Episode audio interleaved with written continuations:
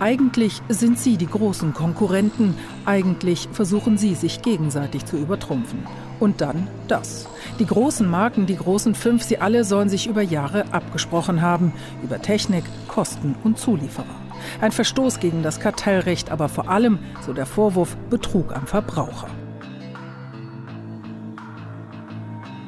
And I'll also point out that the US military is the largest employer trans people in the United States by far. So there's a lot of trans people who rely on the military for their livelihood to be able to serve their country, to do so with honor.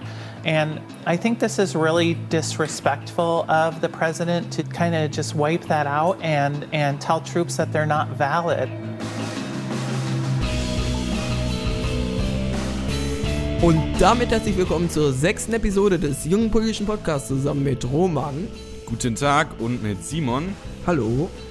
Und heute wollen wir unter anderem über die Thematik sprechen, die die Medienlandschaft so dominiert hat wie keine andere in den letzten Tagen. Und zwar das Autokartell von Audi, Porsche, VW, Daimler und BMW. Boah, ich hab's alle draufbekommen. Denn ähm, da sind sehr viele Verbraucher beschissen worden. Und als zweite Thematik wollen wir passend dazu über eine beschissene Entscheidung sprechen. und zwar von Donald Trump, der einfach mal so ohne Rücksprache mit seinem Team angekündigt hat, dass ähm, Transsexuelle dem US-amerikanischen Militär nicht mehr dienen dürfen. Ja, das ist richtig. Ähm, diesbezüglich gibt es dann ja später auch noch einen Beitrag, warum er das ganz gemacht hat und so weiter. Aber erstmal wollen wir über das Autokartell sprechen. Da hatten wir ja das sogar letzte Episode kurz angerissen schon am Ende. Da hattest du ja was zu gesagt. Aber es ist ein so wichtiges und großes Thema, dass wir ihm eigentlich eine ganze halbe Episode widmen müssen. Von daher gibt es jetzt gleich einen Beitrag von dir, habe ich recht? Ja, eine ganze halbe Folge zu dieser Thematik und ähm, wir wollen ja auch nicht mehr so lange um den heißen Brei rumreden. Jo. Einfach viel Spaß jetzt beim Beitrag. Im zweiten Teil der berühmten Harry Potter Bücher gibt es eine Szene, in der Harry und Ron im verbotenen Wald von hunderten Riesenspinnen umzingelt werden. Die Situation scheint aussichtslos, doch dann eilt urplötzlich ein magisches Auto herbei und rettet die beiden aus dieser sehr heiklen Lage. So in etwa habe ich mir auch immer die deutsche Automobilindustrie vorgestellt. Egal in welch schlechtem Zustand sich die deutsche Wirtschaft befindet, Daimler, BMW, VW, Porsche und Audi bauen hochwertige Autos und sorgen dadurch für gut bezahlte Arbeitsplätze. Allerdings weiß jeder von euch, dass diese Geschichte im Gegensatz zu Harry Potter und die Kammer des Schreckens leider kein Happy End hat.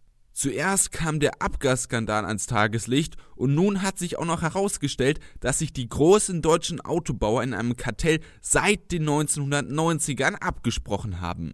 Das behauptet zumindest der Volkswagen-Konzern in seiner Selbstanzeige, die auch für die Töchter Audi und Porsche gilt. So sollen sich die Automobilhersteller in 60 Arbeitskreisen mit insgesamt 200 Mitarbeitern beispielsweise auf Preise für Zulieferer verständigt haben. Außerdem einigten sich die fünf Hersteller angeblich auf einen kleineren, kostengünstigeren AdBlue-Tank, der für die Reinigung von Stickoxiden bei Dieselfahrzeugen verantwortlich ist. Die Software, die die Dosierung der Filterung technisch erst möglich gemacht hat, soll angeblich von dem Stuttgarter Konzern Bosch stammen. Allerdings wies BMW die Vorwürfe zu der Stickoxidfilterung vehement zurück. Die Arbeitsgruppen zu den AdBlue-Tanks dienten lediglich zur Beratung über den Aufbau einer benötigten Betankungsinfrastruktur. Die eigenen Euro 6 Fahrzeuge hätten eine genügende Abgasreinigung und hielten die Norm ein. Bei dem letzten übrigen Beschuldigten, nämlich Daimler, besteht der Verdacht, dass sie VW mit einer Selbstanzeige eventuell zuvorgekommen sind. Diese Fragestellung könnte entscheidend sein, wenn sich die Autohersteller vor dem deutschen Kartellamt und der EU-Kommission verantworten müssen. Als Reaktion auf den Betrug verhängte Verkehrsminister Alexander Dobrindt ein Zulassungsverbot für ein Modell des Porsche Cayennes und startete eine verpflichtende Rückrufaktion für 22.000 Fahrzeuge dieses Typen.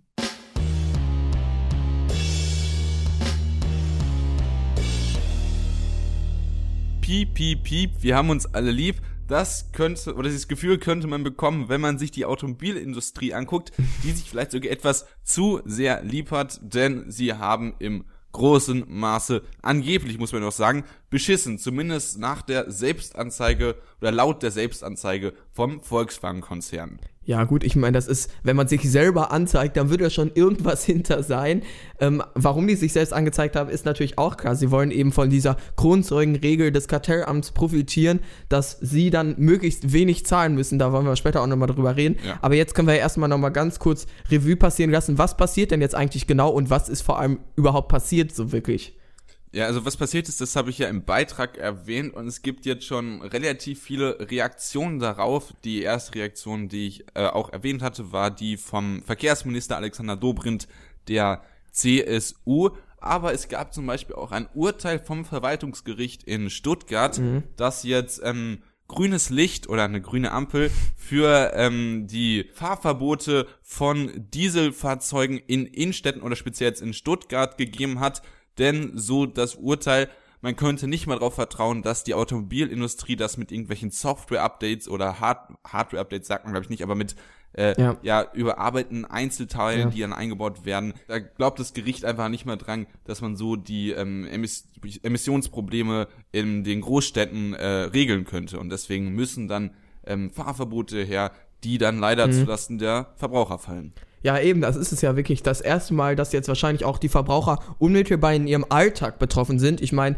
wenn man jetzt so ein Auto fährt, von dem man weiß, gut, da stößt mehr aus, als da stand, als ich es gekauft habe, ist man vielleicht auch ein bisschen verärgert.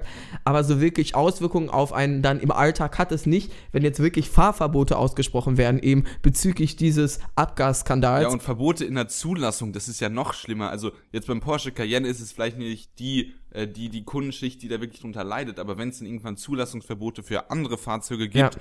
die, was weiß ich, irgendein Handwerksbetrieb oder irgendein, äh, irgendein normaler Arbeitnehmer ähm, fährt, dann kann das schon ziemlich eng werden, ne?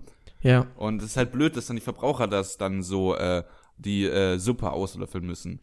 Ja, das ist mal, ich glaube, wenn ich mir jetzt so vorstelle, ich wäre so ein Aktionär bei VW, erst der Abgasskandal und jetzt kommt direkt das nächste Kartell hintereinander, wo man dann Strafe zahlen muss, falls, ich glaube, Daimler hat sich ja auch noch selbst angezeigt, ja. wenn die vor VW dran gewesen sind, ein paar Minuten, dann ist das ja schon ausschlaggebend für Millionen Euro, ähm, dank eben dieser Grundzeugenregelung. Also so langsam würde ich auch mal sagen, Leute, das, was zieht ihr da eigentlich ab, ne? Aber gut, VW-Aktien haben wir gelernt, sind auf jeden Fall nicht die beste Idee. Ja, aber also vielleicht war das aber auch taktisch klug von VW, denn ähm, durch das durch das äh, Kartell ist jetzt ein neues Licht auf den VW-Abgasskandal ähm, ja, geworfen worden, weil das halt nicht nur der VW-Abgasskandal war, sondern halt einfach ein Abgasskandal, der durch diese AdBlue-Tanke oder Tanks, wie ich halt schon erwähnt hatte, ermöglicht worden ist. Ja. Und das war ja ein Produkt des Kartells. Ja, ich meine zumindest, dass es jetzt nicht nur VW betroffen hat mit dieser Software, das war ja schon vorher klar. Trotzdem stand, äh, war es ja immer in den Medien der VW-Abgasskandal eigentlich. Ähm, Gut, man kann natürlich jetzt sagen, vielleicht ist das dann was Gutes, aber ich glaube nicht, dass jetzt dieses Detail dann irgendwie sich ähm, auf die Bevölkerung auswirkt. Ich glaube, dass eben allein dieses Autokartell, das ja wirklich eine neue Dimension des Kartells ist. Ich meine, die Auto Automobilindustrie ist eine der Hauptindustrien Deutschlands. Dass auch hier so ein großes Kartell war, wirft vor allem schlechtes Licht, denke ich, auf die Marktwirtschaft. Ja, ja, und also erstmal natürlich auf die Automobilindustrie, wie du schon gesagt hast. Vor allem, dass es seit den 90er Jahren, also ja. seit, also quasi, ne, man gut weiß nicht, ob seit der Wiedervereinigung war, aber auf jeden Fall seit dem Jahrzehnt, wo halt auch die Wiedervereinigung stattgefunden hat, mhm. haben sie sich zusammengesetzt und halt organisiert beschissen. Und das ist halt einfach, das ist, das ist einfach äh, passiert häufiger. Also es gibt genug Fälle für irgendwelche Kartelle, was weiß ja. ich, Schienenkartelle, Käsekartelle, es gab alles Mögliche. Es gab auch dieses LKW-Kartell, wo MAN, MAN ist die Tochter von VW, ähm, mit drin war und die dann in diesem Fall jetzt, ähm, um zur Kronzeugenregelung zurückzukommen, ähm, Glück gehabt haben, weil sie waren die ersten, die sich selber angezeigt haben ja. und sind deswegen straffrei äh, ja, weggekommen. Und es ist einfach, es passiert wie, ja schon häufiger und da muss natürlich dann schon die Frage gestellt werden, inwieweit das dann wie du halt auch schon gesagt hast, ein schlechtes Licht auf unser, unser Prinzip der Marktwirtschaft ähm, wirft. Ja, zumindest dieses Bild von Konkurrenz, was ja auch immer die Unternehmen versuchen in die Öffentlichkeit zu projizieren, dass man irgendwie deshalb tolle Produkte entwickelt, weil man untereinander eine Konkurrenz aufbaut, scheint ja jetzt in der Realität nicht wirklich der Fall zu sein. Es ist ja wirklich regelmäßig, dass solche Kartelle ans Licht kommen und dass jetzt eben in dieser Hauptindustrie Deutschlands auch so ein großes Kartell, vor allem so lange, wie du es ja schon angesprochen hattest, äh, ja, existiert hat ist wirklich ein Armutszeugnis auch für die Wirtschaft und weiß ich nicht, auch fürs Kartellamt ist natürlich schwierig. Ich meine, so Unternehmen, die verstecken das auch immer ganz gut. Aber das Bundeskartellamt, aber trotzdem, die, muss man einfach sagen, die machen einen guten Job, finde ich. Und wenn man jetzt, jetzt nochmal auf dieses LKW-Kartell äh, zurückkommt, also da haben sie halt auch einen guten Job dann zusammen mit der EU-Kommission gemacht und ich glaube, da ähm, sind, also da haben wir auf jeden Fall eine, ähm, ein Organ, das da die eigene Aufgabe auf jeden Fall sehr gut umsetzt. Ja, es ist aber natürlich trotzdem auffällig, wie viele Kartelle ähm, es gibt und auch wie lange die funktionieren, ohne dass es an die Öffentlichkeit kommt.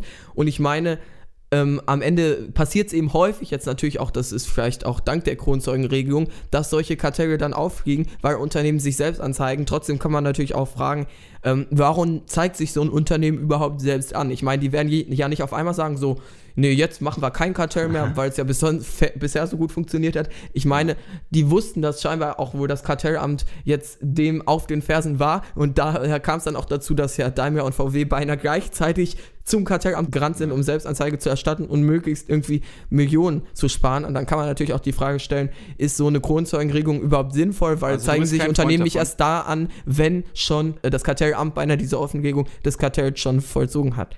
Also ich frage mal, du bist kein Freund davon? Ähm, weiß ich nicht. Also ich verstehe das Prinzip und es funktioniert ja auch gut, aber dass man sozusagen ein Unternehmen komplett entlastet, wenn es sich eine Minute vorher als das andere angezeigt hat, ist für mich auf jeden Fall absurd. Ich finde es gut, wenn man so einen Anreiz gibt, dass Unternehmen zum Beispiel dann auch dabei helfen. Das gibt es ja auch dass sie ausführlicher dabei helfen, dem Kartellamt das aufzudecken und dafür ein bisschen entlastet werden. Aber dass man sozusagen einmal sagt, hallo, wir haben ein Kartell, eine Minute vor dem anderen Unternehmen und auf einmal keine Strafe mehr zahlen muss, ja, finde ich also ein bisschen absurd auf jeden Fall. Ja, also in dem Fall ist es natürlich dann schon, wie du gesagt hast, ein bisschen absurd, aber ich glaube, an sich ist es einfach ein Prinzip, die in unserer, oder ein Prinzip, das in unserer Rechtsprechung verwendet wird. Also, wenn man Geständnis ablegt, wenn man irgendwie bei einem, bei einer äh, geschäftsmäßigen kriminellen Organisation dann mhm. äh, mit den Behörden zusammenarbeitet, dann kriegst du zumindest immer eine Strafminderung.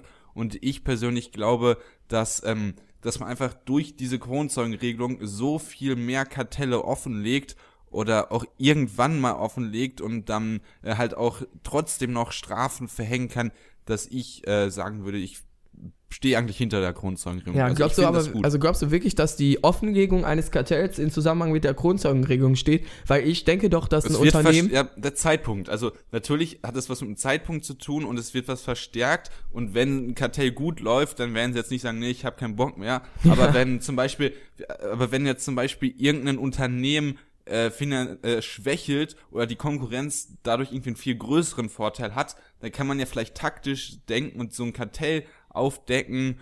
Ähm, also ich glaube, das ähm, hat dann schon ein paar ich glaube, das bringt schon Vorteile mit sich. Ja, ich finde es auch gut, dass eben, hatte ich ja schon angesprochen, ähm, das Kartellunternehmen entlastet zumindest teilweise, die ja bei der ausführlichen Aufdeckung helfen. Aber ich finde es schwierig, wenn man ein Unternehmen komplett entlastet, wenn eins gerade schneller da ist als das andere. Da muss äh, investigiert werden, welches jetzt vorher dran war und dann geht es dann um Millionen oder sogar Milliardenbeträge. Äh, das ist dann natürlich ja vielleicht echt ein bisschen absurd, ne? Ja, das ist natürlich dieses eine Beispiel wirklich, wo das jetzt äh, so merkwürdig rüberkommt, aber ähm, man stelle sich mal vor, man hätte gar keine Kronzeugenregelung oder äh, ja. dass man irgendwie eine Regelung hat auf Strafverminderung, wenn man mit den Behörden zusammenarbeitet und dann würden die Konzerne sich einfach so zusammenbrüdern und einfach gar keine Informationen mehr rausgeben, dass ähm, das sehr schwierig sein würde, so etwas aufzudecken und ähm, deswegen denke ich, man kann vielleicht darüber diskutieren, dass dann durch die Kronzeugenregelung keine Straffreiheit ähm, mehr automatisch dann äh, für, das, äh, ein, für den einen Konzern gilt. Aber an sich, dass da das Strafmaß um ein vieles gesenkt wird, das finde ich nach wie vor sinnvoll. Ja, das äh, kann ich eigentlich auch unterstützen. Ich würde sagen, um jetzt nochmal die Brücke äh, zurückzuschlagen, was glaubst du denn jetzt äh, bezüglich dieses Kartells wird die Reaktion ähm, der Regierung sein? Also ausführlicher ähm, gesehen, inwiefern die jetzt darauf re ähm, reagieren? Weil die Automobilindustrie ist ja wirklich wie wir schon häufig erwähnt haben, ein Grundpfeiler der deutschen äh, Marktwirtschaft. Ob sich jetzt die Regierung oder ähm, da vielleicht ein bisschen zurückhalten wird, das zu kritisieren, weil sie ja schon davon profitiert. Oder was denkst du, wie die Parteien an sich jetzt äh, bezüglich des Autokartells reagieren, ja? Also ein paar, paar Reaktionen hat man ja schon mitbekommen. Also ein Andreas Scheuer hat zum Beispiel schon wieder eine Hasstirade gegen die Grünen gefahren, weil die ja Kritik üben und die Automobilindustrie eigentlich nichts gemacht hat. Na gut, das hat er jetzt nicht gesagt, aber der hat äh, vom Wort, also man hat ungefähr hat er gesagt, ja, die Grünen, das ist wieder so ideologisch, dass sie gegen die Automobil, äh, Automobilindustrie ähm, sind und dass sie da irgendwie was reinwaschen wollen. Ja. Aber, aber ich glaube, auch wenn es nicht so häufig ist, aber ich bin da einer Meinung mit Martin Schulz, denn er hat gefordert, dass Frau Merkel die Sache zur Chefsache macht und ähm, ja, also ich bin dafür, dass Frau Merkel da wirklich dann also, dass man natürlich, dass sie, dass eine Bundeskanzlerin Interesse daran hat, dass man eine starke Wirtschaft hat und die Automobilindustrie ist halt mal ein wichtiger Pfeiler. Ja. Aber dass Frau Merkel halt ähm, die Krise so in den Griff kriegen muss, dass sie ein Gleichgewicht zwischen Wähler hat, die sie ja immer noch behalten möchte und nicht enttäuschen darf, und Industrie, weil man die Automobilindustrie jetzt auch nicht zu Tode sanktionieren sollte, weil da unfassbar viele, und ich fasse es selber nicht, dass ich das Argument verwende, aber da sind unfassbar viele Arbeitsplätze hinter. und ja. deswegen glaube ich, dass ähm, wenn Merkel damit umgehen müsste und darauf aufpassen muss, dass sie in der Öffentlichkeit noch gut wegkommt, dass sie das dann gar nicht so schlecht machen würde und mhm. dann vielleicht noch in Zusammenarbeit mit dem Umweltbundesamt, dem Bundeskartellamt, das wäre eine Idee. Und ähm, was ich von der Strafe jetzt relativ konkret ähm, nicht fordere, aber was wenn es ähm, den Fakten entspricht und irgendwie äh, anwendbar ist, würde ich mir wünschen, dass die ähm, Strafen gegen die Konzerne nicht so stark sind, weil das ja dann meistens auf die Arbeitnehmer und vielleicht sogar auf die Verbraucher abgewälzt wird, sondern dass wirklich die Leute, die diese Kartelle initiiert haben, dass die bestraft werden mit Geldstrafen oder je nachdem, ob es dann im, im, ja, im Rahmen der Rechtsprechung auch möglich ist, auch mit Freiheitsstrafen äh, bestraft ja. werden. Und ähm, dass dann sozusagen nicht immer die Arbeitnehmer, die halt wirklich nichts dafür können, ja. darunter leiden müssen. Ja, klar. Ich meine, das ist natürlich ein Riesenskandal. Das ist Wirtschaftsbetrug im ja, größten möglichen Maße. Da erwarte ich dann eigentlich auch, dass da Leute nicht nur Unternehmen, sondern auch mal dann die Menschen, die dafür verantwortlich sind, vielleicht auch zur Rechenschaft gezogen werden. Ich denke aber an vor allem solchen äh, Beispielen wie auch der Diesel-Affäre sieht man aber auch, dass Deutschland ähm, oder die deutsche Automobilindustrie und die deutschen Autokonzerne vielleicht auch ein bisschen hinterherhängen, weil Elektromobilität und so ist in Deutschland ja. noch nicht wirklich, findet noch nicht wirklich statt und man fährt jetzt auch nicht auf einmal VW Elektroautos.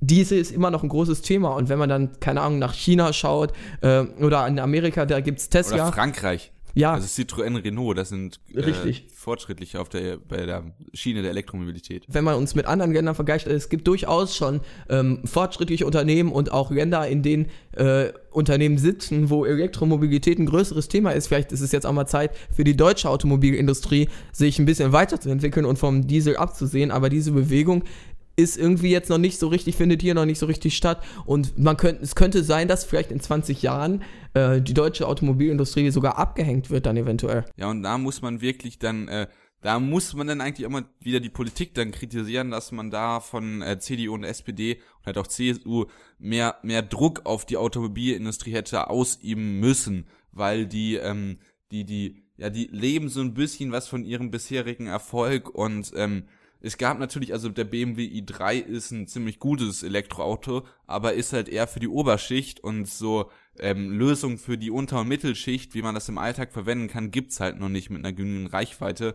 Und äh, da, da muss aber auch die Politik ein bisschen was Druck ausüben, meiner Meinung nach. Ja, ich denke, über das Thema ähm, äh, Mobilität haben wir ja auch schon in dem Teil, der, äh, wo die Automobilindustrie angesprochen wurde, ähm, genug darüber diskutiert, was die Zukunft der Mobilität ist, auch äh, in Deutschland. Äh, ja, Stärke von Automobilindustrie, Episode 4. Also zwei zwei unzertrennliche Themen, Sterbehilfe und Automobilindustrie. ja, ne? das passiert natürlich häufiger, dass wenn man zwei Themen macht, dass sie jetzt nicht unbedingt viel miteinander zu tun haben. Du hattest ja eine schöne Überleitung vorhin in der äh, Anmoderation gefunden. Ich würde sagen, wir kommen jetzt mal zum nächsten Thema und zwar zum nächsten Ban eigentlich schon. Wir haben ja schon äh, in einer der vergangenen Episoden über den Travel Ban gesprochen, der in den USA ein Thema war und ist. Jetzt kommt der Transgender Ban. Das ist schon der nächste. Hier bezieht sich aber nicht auf die Einreise in den USA, sondern wie äh, Roman schon am Anfang der Episode gesagt hatte, auf das US-Militär. Mehr dazu würde ich sagen, hört ihr jetzt in meinem Beitrag.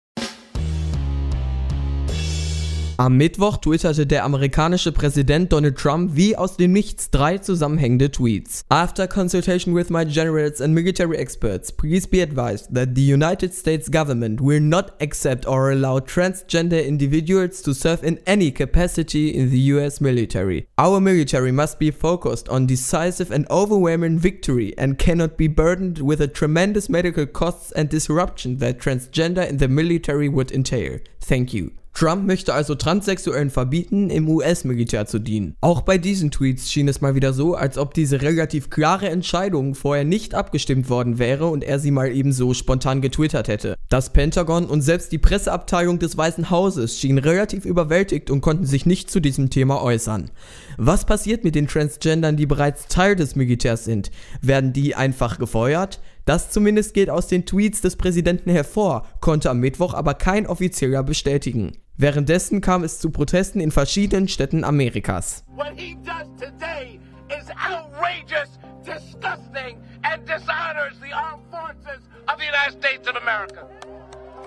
Der Grund für den Transgender-Ban sind, so schreibt Trump, die überwältigend hohen medizinischen Kosten. Dabei sind die tatsächlichen Kosten vergleichsweise extrem gering. Eine von der demokratischen Regierung in Auftrag gegebene Studie hatte bezüglich des Themas einmal das Gegenteil ermittelt. Zitat Transgender service members who are likely to seek transition related care is so small that a change in policy will likely have a marginal impact on healthcare costs and the readiness of the force. Hier wird also von minimalen Kosten gesprochen. Die Washington Post wird den Vergleich an, dass das Militär allein für Viagra fünfmal so viel ausgibt, wie es für Transgender im Dienst ausgeben würde.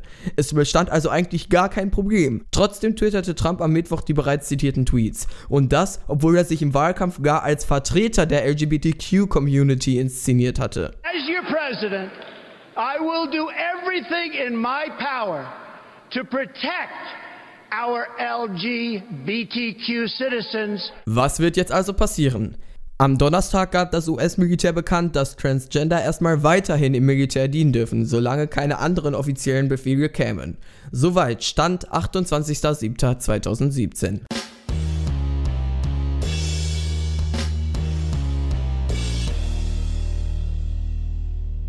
Ja, wir sehen also selbst, das Militär war nicht informiert über äh, diese Tweets von Donald Trump, also dass er die tätigen wird oder dass er irgendwas verkünden wird. Das US-Militär selbst hat ähm, auch gesagt, dass sie das aus den Nachrichten erfahren haben. Also das ist eben diese Twitter-Politik, die Trump jetzt ähm, vollführt, dass er irgendwelche Sachen auf Twitter postet und dann häufig nicht mal die eigene Presseabteilung darüber vorher Bescheid wusste und dann irgendwie drauf reagieren muss. An sich finde ich eigentlich das Prinzip jetzt mal unabhängig von der Person Trump und was sie sozusagen über die Tweets kommuniziert. Aber wenn man Politiker hat, der eine hohe Position hat und das twittert, was er meint und das unabhängig von dem normalen Politiksprech, das zeugt doch eigentlich von Bürgernähe, oder? Dass man sozusagen nicht immer nur diese Floskeln äh, verwendet, die an der Pressesprecher für einen vorformuliert, sondern dass man auch einfach mal lo drauf losschreibt, was man selber meint, ist eigentlich für mich ein Gewinn ähm, für jeden Bürger und an Bürgernähe und ähm, natürlich bei Trump, was er da twittert, das ist, äh, das ist äh, gekochte Scheiße, aber ähm, ich weiß nicht, an sich finde ich das eigentlich gut.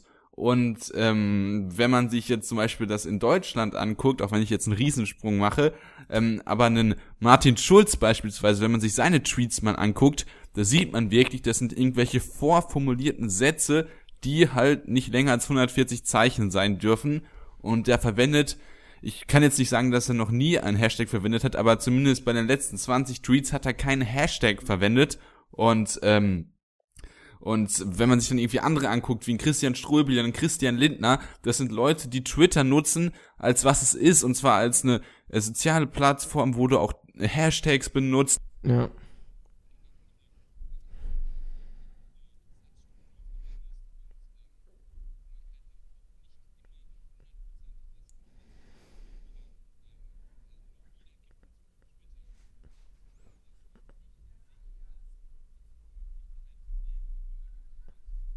Ja, Problem ist natürlich, dass es schwierig wird für die Journalisten, wenn die eben genauso wie die Bevölkerung einfach nur alles über Twitter erfahren und dann wollen sie eben mehr Infos haben. Ich meine jetzt, wir können es ja mal wieder auf das äh, Thema beziehen, auf diesen Transgender-Ban, wie ich ihn jetzt mal nennen möchte.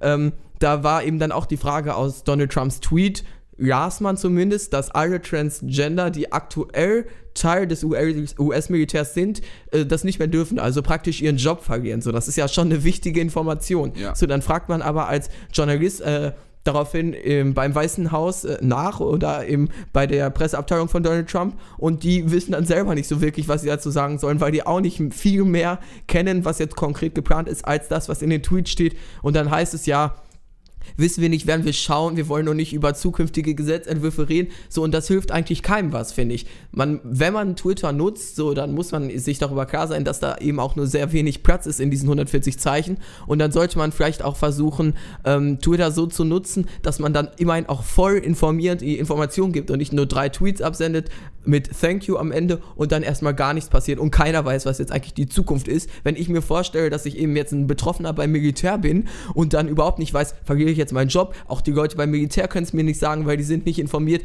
Das ist ja für mich nicht das, was Politik sein soll. Das soll ja fördernd für die Menschen sein und sie nicht, sag ich mal, im Dunkeln stehen lassen.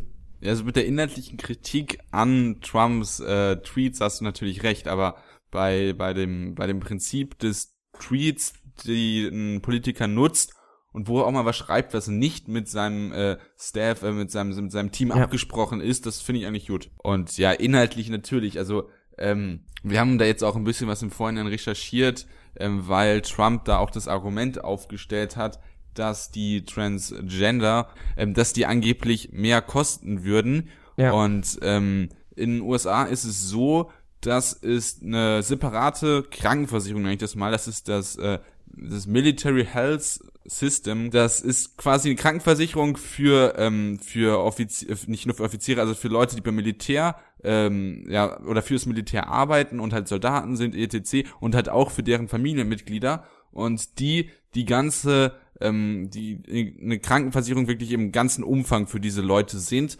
und es ist so, dass Leute, die sich in ihrem Körper nicht wohlfühlen, die sozusagen sagen, ich, sagen, ich bin im falschen Körper und ähm, deswegen operiert werden wollen oder umoperiert werden sollen. Ja. Das ist in Deutschland so und das ist auch in den USA so, dass das von den Krankenversicherungen übernommen werden muss, weil ähm, weil weil sozusagen wenn man als wenn man als siamnesisches Zwilling geboren wird, dann muss man ja auch getrennt werden, weil das kein guter Körper zum Leben ist und wenn man im Körper lebt, in dem man sich nicht wohl fühlt, muss das auch übernommen werden und mhm. deswegen wird es äh, ja, bezahlen das halt die Krankenversicherung und deswegen bezahlt dieses äh, die Krankenversicherung für äh, das die Militärs auch Transgender Umoperationen ja. und das ist halt der Punkt, den ähm, Trump kritisiert, ja und der ja. ihn stört eben, ob jetzt eben das äh, System, was du angesprochen hattest, oder Tricare oder so, da kann man sich gerne mal weiter informieren, inwieweit das so ist.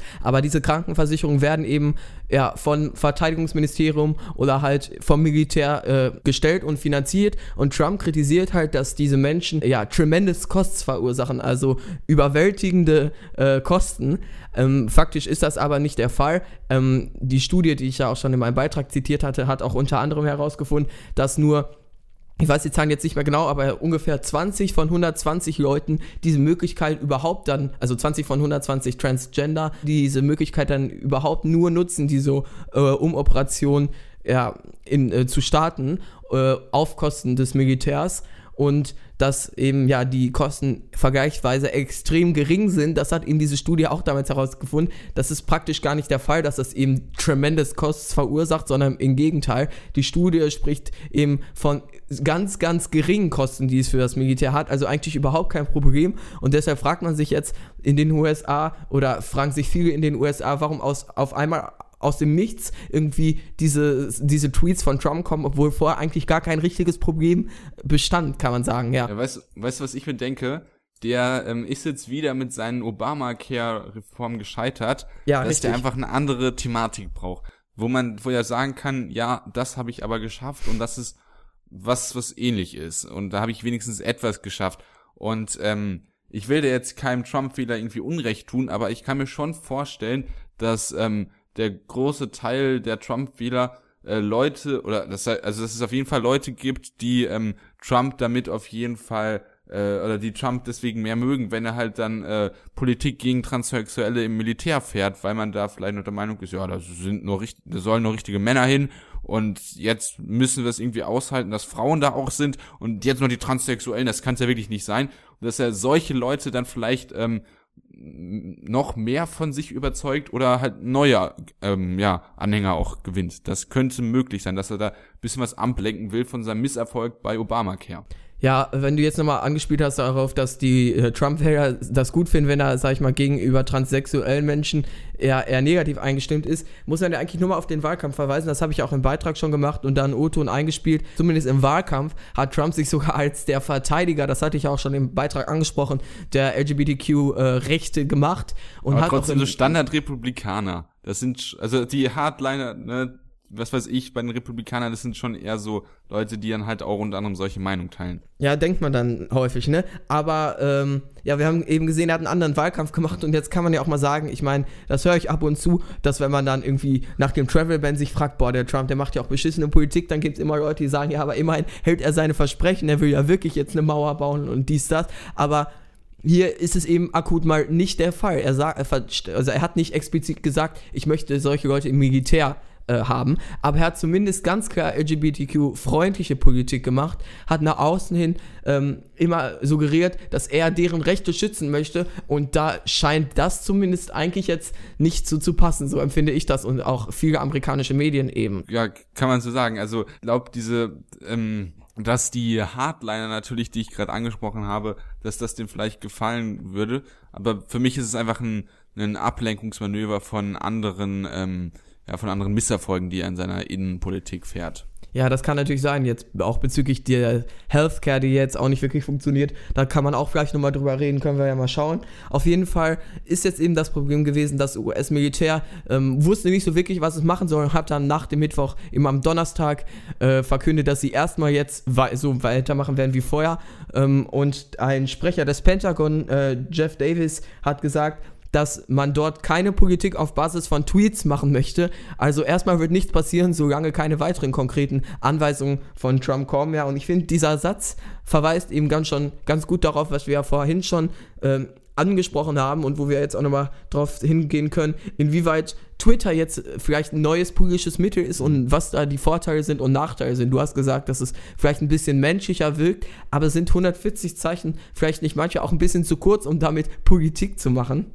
Also, also, ich weiß nicht, ob ich schon mal House of Cards hier erwähnt habe, aber ähm, als äh, da, da gab es auch dann Zeiten, wo Frank Underwood mit einer Journalistin zusammengearbeitet hat und ähm, die halt auch viel über Twitter kommuniziert hat. Und das das kann auch in gewisser Weise eine Art Kunst sein, sich auf 140 Zeichen kurz und präzise äh, zu fassen. Natürlich gibt's Thematiken, die du nicht auf 140 äh, mit 140 Zeichen äh, gerecht beantworten kannst oder sich damit beschäftigen, aber so als Grundprinzip finde ich es nicht schlecht. Ist es dann eine kurze, knackige Nachricht, wo du nochmal siehst, ja, das meint der Politiker wirklich, und dann kannst du sagen, ja, unterstütze ich oder nee, unterstütze ich nicht. Und dann kannst du deine Meinung auch drunter schreiben. Und wenn du Glück hast, dann äh, äh, liest der äh, derjenige, der den Tweet verfasst hat, das auch. Also für mich ist das auf jeden Fall eine Möglichkeit, die jeder Politiker nutzen sollte. Ja, aber wenn du jetzt, sag ich mal, das Beispiel von House of Cards nimmst, die äh, entsprechende Journalistin hat ähm, das natürlich auch zu populistischen Zwecken da benutzt. Ich will da jetzt nicht zu viel spoilern. Auf jeden ja, Fall. Klar. Äh, ist trotzdem, es also vielleicht 140 Zeichen. Ich finde, die reichen häufig nicht mehr für so eine Aussage so. Und so, wenn man einfach nur irgendeine Aussage, das ist dann irgendwie so ein Schlagsatz, das ist für mich dann auch irgendwie Populismus. Ich meine, Trump hat es jetzt zum Beispiel in drei Tweets unterteilt, aber es ist dann auch nicht viel mehr als eine Aussage ja, nicht alles, was kurz ist, ist Populismus. Also du kannst ja Meinung haben. Wenn du einfach deine Meinung hinschreibst, dann ist gut. Und dann kann dich ja jemand fragen, ja, warum hast du die Meinung? Dann im zweiten Tweet schreibst du halt, warum du die Meinung hast, nimmst du dein Argument. Mhm. Und also für mich ist da kein Widerspruch. Und ich glaube, also, wie, also Trump, was der mit Twitter macht, ist scheiße. Und das liegt halt daran, dass er inhaltlich schlechte Politik macht und halt auch wirklich dann äh, einfach irgendwelche Tweets loslässt, wo es um so wichtige Dinge geht wie irgendwelche Arbeitsverhältnisse von speziellen Menschen. Das war jetzt bei diesem Beispiel. Ja. Aber an sich ist Twitter eine Möglichkeit, um äh, zu kommunizieren, um die eigene Meinung, die eigene Überzeugung zu teilen und sich zu aktuellen Themen so schnell wie möglich zu äußern und man halt nicht noch irgendwie die Zensur von irgendeinem Redakteur hat, der bei ARD oder ja, ja. ZDF dann die äh, blöden Fragen stellt. Also das ist, denke ich, schon eine gute Möglichkeit, als ob man quasi zu den seinen eigenen Followern oder den äh, Abonnenten dann halt spricht. Und ich glaube, deswegen ähm, sollte man Twitter, und das tut mir auch immer ein bisschen was weh, wenn man sich über Twitter Politiker lustig oder Politiker, die Twitter nutzen, lustig macht, nur weil einer, ein Politiker, und zwar Trump, das richtig in Sand haut. Und an sich, denke ich, ist es eine feine Sache, wenn ich mich jetzt auch wieder wiederhole. Ja, ähm, ja, ich kann das schon verstehen. Ich finde das auch gut, dass es natürlich so einen direkten Kommunikationsweg gibt. Aber ich sehe schon das Problem bei Twitter, dass ähm, klar, du kannst dann eben, hast ja gesagt, nicht jede Aussage ist populistisch, aber wenn dann, keine Ahnung, irgendwas passiert und alle möglichen Politiker aus allen möglichen Parteien posten einfach irgendeinen Satz, so 140 Zeichen Statement, da wird für mich fehlt so ein bisschen der Inhalt und eben aus einer inhaltlichen Politik, wie sie vielleicht früher mal teilweise stattgefunden hat. Es ist kein Debattenersatz, es ist nur eine Erweiterung, es ist eine das ist, also wie gesagt, das ist ein Zusatz. Du hast hier immer noch die Debatten, du hast hier immer noch die Talkshows, du hast hier immer noch die Bundestagdebatten, du hast ja immer noch die Wahlprogramme, wo du das in Langform hast. Für mich ist es wirklich nur eine Erweiterung und deswegen sehe ich da, da gar kein Problem. Ja, ich glaube leider nur, dass eben Leute sich dann häufig auf Twitter beschränken und die dann politisch nicht mit viel mehr in Kontakt kommen, als eben mit täglich irgendwie 140 Zeichen Politiker haut das raus, haut das raus da als Twitterer ist man, sage ich mal, nicht dazu verpflichtet oder muss nicht irgendwie mehr Informationen liefern, weil jeder weiß, der hat nur 140 Zeichen. Ich denke, an sich finde ich Twitter auch gut. Ich nutze Twitter auch total gerne und ich mag das Konzept auch.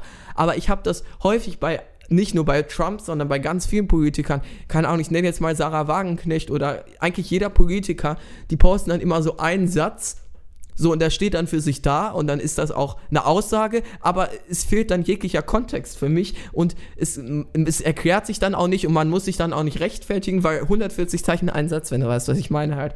Also rechtfertigen muss man sich natürlich nicht, wenn man nicht auf die Kommentare eingehen muss. Ja, aber eben. wenn man sich jetzt zum Wer Beispiel Sarah Wagenknecht angeht, ich bin jetzt auf die Twitter-Seite gegangen. Eins, zwei, drei, vier, fünf, sechs, sieben, acht, neun, zehn. Okay, also die ersten zehn äh, Tweets von ihr, das ist immer ihre Meinung und ein Artikel.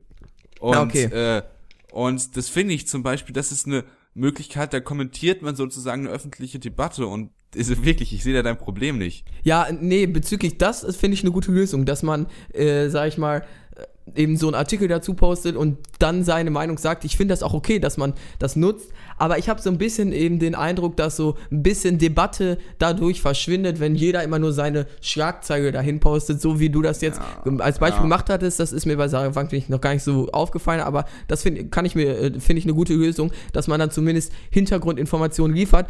Aber für mich bleiben dann im Endeffekt immer nur diese Statements im Kopf, weil du ja jetzt mein Problem gar nicht verstehst.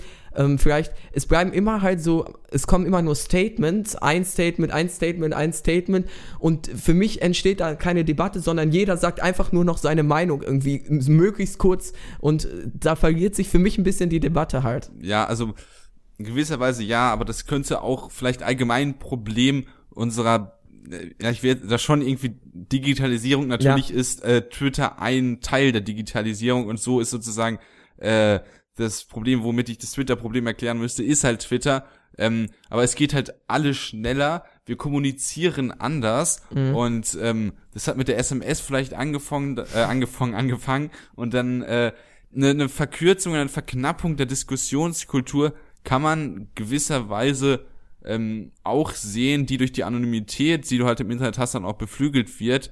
Aber ja. so über die wichtigen Debatten gibt's immer noch öffentliche Diskurse, die beispielsweise in Talkshows oder in Gastbeiträgen bei irgendwelchen Zeitungen oder irgendwelche äh, Journalisten, die auch dann Meinungsbeiträge mal verfassen. Also mhm.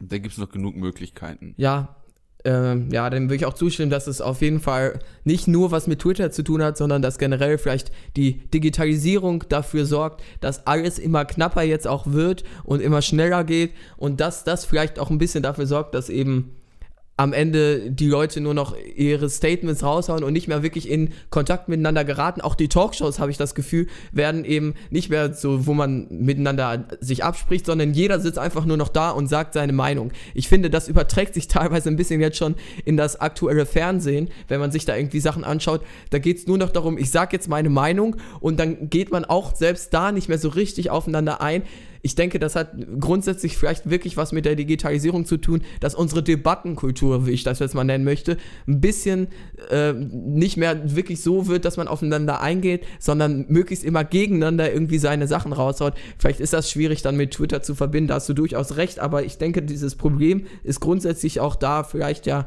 eben, weil unsere Debattenkultur sich auch unter anderem durch die sozialen Medien äh, verändert, ja. Aber die Debattenkultur ist auch wiederum von ähm, Thema zu Thema unterschiedlich. Also bei der Flüchtlingsfrage, da gab es zum Beispiel, ähm, also das haben zum Beispiel relativ viele äh, Beobachter gesagt, dass es da hauptsächlich zwei Meinungen gab. Einmal die Leute, die halt dann so, äh, also die eher AfD-nah ja. waren, die man halt immer so als Nazis beschimpft hat.